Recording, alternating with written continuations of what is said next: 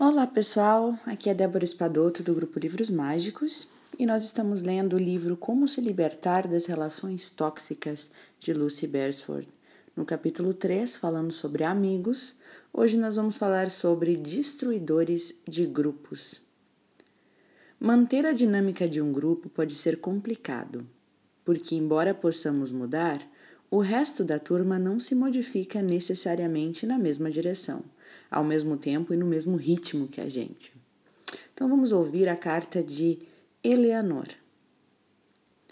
Somos uma turma de oito amigos bem próximos, que se conhecem desde os tempos da escola e que conseguiram manter-se em contato até depois dos 30 anos.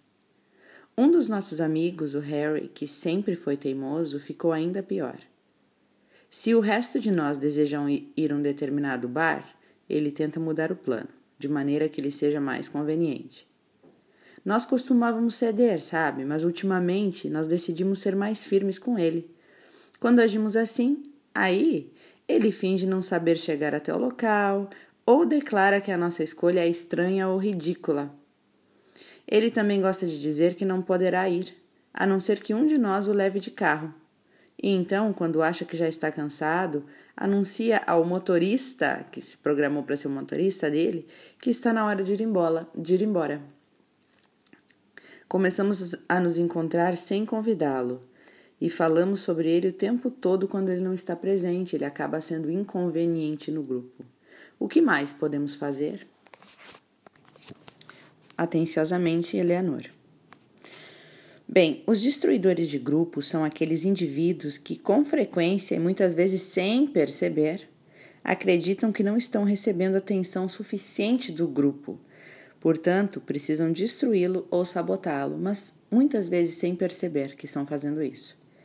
As pessoas que causam agitação quando chegam atrasadas a uma palestra na faculdade ou alguma reunião de trabalho ao invés de entrar em silêncio, elas são destruidoras de grupos. É um comportamento que visa chamar a atenção, mas que também demonstra certa falta de limites pessoais e de um caos interior, como se a pessoa estivesse passando por algum conflito interior. Nem todos os grupos precisam permanecer inalterados, mas eles estão sempre alertas às mudanças e os seus membros costumam resistir, mesmo que inconscientemente, a elas. O grupo representa segurança, portanto, qualquer mudança pode ser percebida como uma ameaça à sua existência. É fácil perceber como que no caso de Harry, quando um membro não está mais seguindo as regras, né? O difícil para esse grupo de Eleanor, Eleanor é decidir o que fazer a respeito. Já no caso de Harry, optou-se por excluí-lo.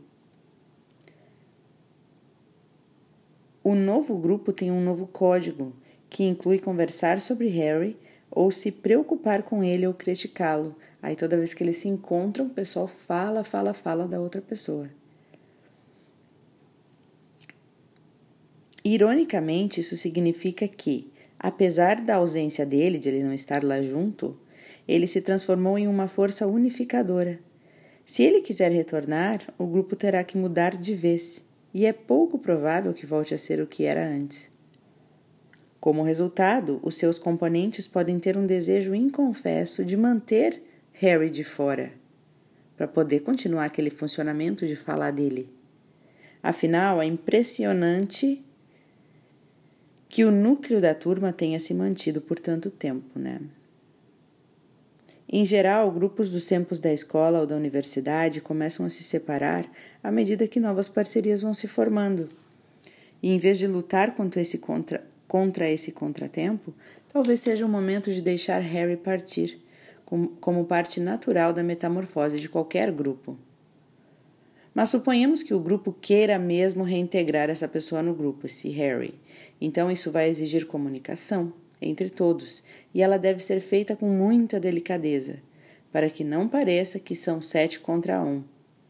O comportamento de Harry sugere que ele está resistindo a algo, e é difícil saber se é ao próprio grupo e seus planos sociais ou se é essa resistência mais ampla em relação a eventos ou situações em sua vida que estão sendo descontados no grupo. Os grupos podem ser como famílias também, né? E com frequência nós nos comportamos neles como faríamos em casa, com nossos pais e irmãos, testando os limites para ver até que ponto podemos ir antes que eles façam o que mais tememos, que é nos rejeitar. Olha bem, isso é o que mais tememos, a rejeição. Caso eles se preocupem mesmo com Harry, alguém na turma poderia ser incumbido de descobrir o que está errado. Uma escuta compreensiva pode ser exatamente o que Harry está precisando. E suas tentativas de mudar os planos sociais e suas exigências de ser levado de carro aos jantares e de ser tratado como o rei, o especial, podem se originar de algo que está fora do grupo, algo dentro dele, né? Algumas pessoas com traços de personalidade narcisista querem acreditar que são superiores aos outros e merecem ser tratadas de maneira diferente. Eles anseiam por sobressair lidando com dinâmicas de grupo, como lidar melhor com isso, né? Então, assim, ao formar algum grupo, seja ele familiar, de amigos, nós gravitamos na direção daqueles que são semelhantes a nós. Sempre estaremos próximos dos semelhantes, que têm os mesmos interesses ou experiências de vida.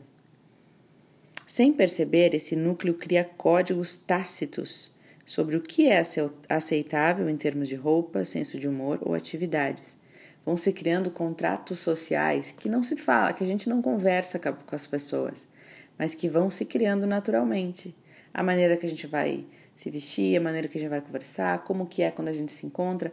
Você já não teve isso, que com, com cada amigo você é, age diferente? São os contratos que você tem com aquela pessoa. E num grupo não seria diferente. Então vai se criando, né, essa, esses códigos. Com o passar do tempo, esses códigos começam a ser testados por coisas como trabalho, casamento ou até morte.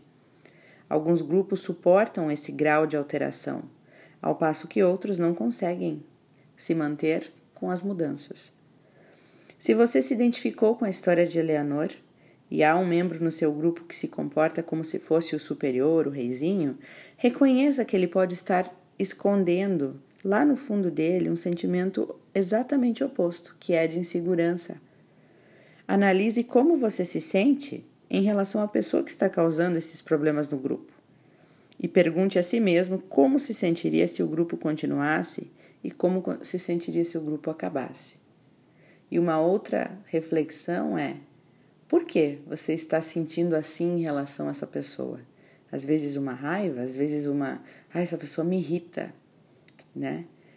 E a gente tem que pensar muito nisso, porque não é os outros que nos irritam, é a gente que se irrita com eles.